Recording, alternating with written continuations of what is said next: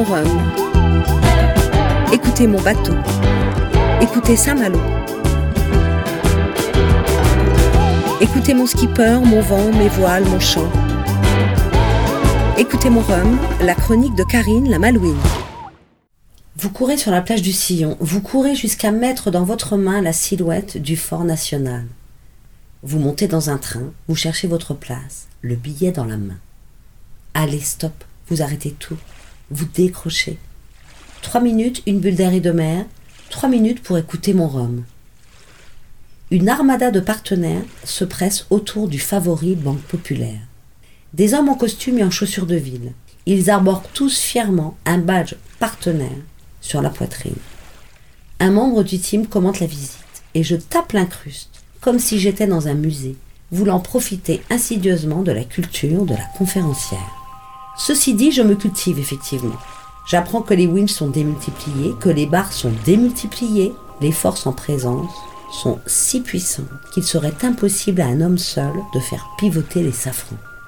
J'apprends qu'Armel Lecléage va boire l'eau de la mer, filtrée et désalinée sur place, que le mât est équipé de vérins hydrauliques qui gèrent sur commande son inclinaison, que ce même mât en carbone est creux et qu'il repose sur une rotule en titane. Aux commandes, Armel aura sous les yeux des dizaines d'écrans informatiques. Toutes les 40 minutes, il sera informé de la position de ses concurrents les plus proches. De quoi se mettre une sacrée pression. Le bateau est en carbone, les foils sont en monocarbone. Bref, je suis bombardé d'informations techniques. Je quitte le groupe sur la pointe des pieds et descends la passerelle jusqu'à l'autre passerelle, celle qui permet d'accéder à bord. Des préparateurs barrent le passage, ils discutent.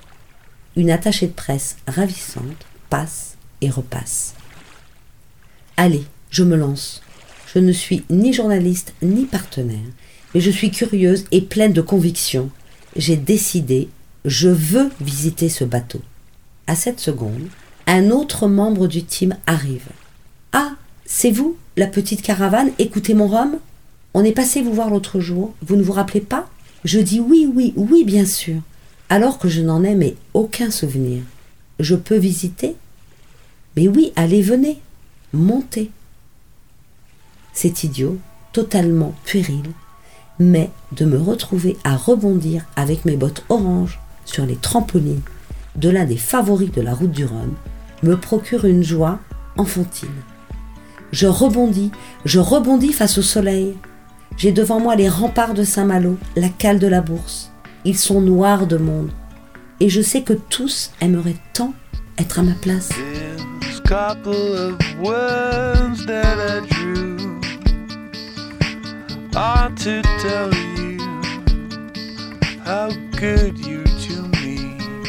Je visite l'intérieur de la nacelle. Les winches me semblent géants. J'ai l'impression d'être Alice au pays des merveilles. Je les touche. Ils sont lisses. Ils glissent sous ma paume. L'espace de vie est ridicule et drastique. Armel Lecléage va dormir par session de 20 minutes sur un lit de microbules.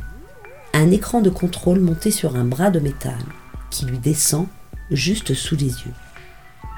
À droite, une bouilloire électrique pour les plats lyophilisés. Et c'est tout. Étrangement, la cellule ressemble plus à une mini-cabine de bloc opératoire qu'à celle d'un bateau. Cet oiseau est un jouet géant conçu pour aller vite, pour voler. Ce bateau est entièrement conçu pour la gagne. Il est futuriste, impressionnant. Armel, je vous adore.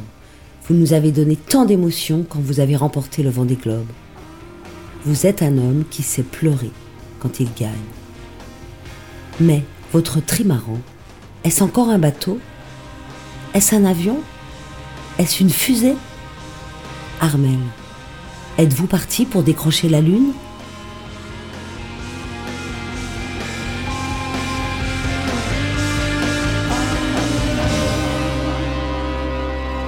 C'était Écoutez mon Rhum, la chronique de Karine Fougeret avec la ville de Saint-Malo et le Télégramme.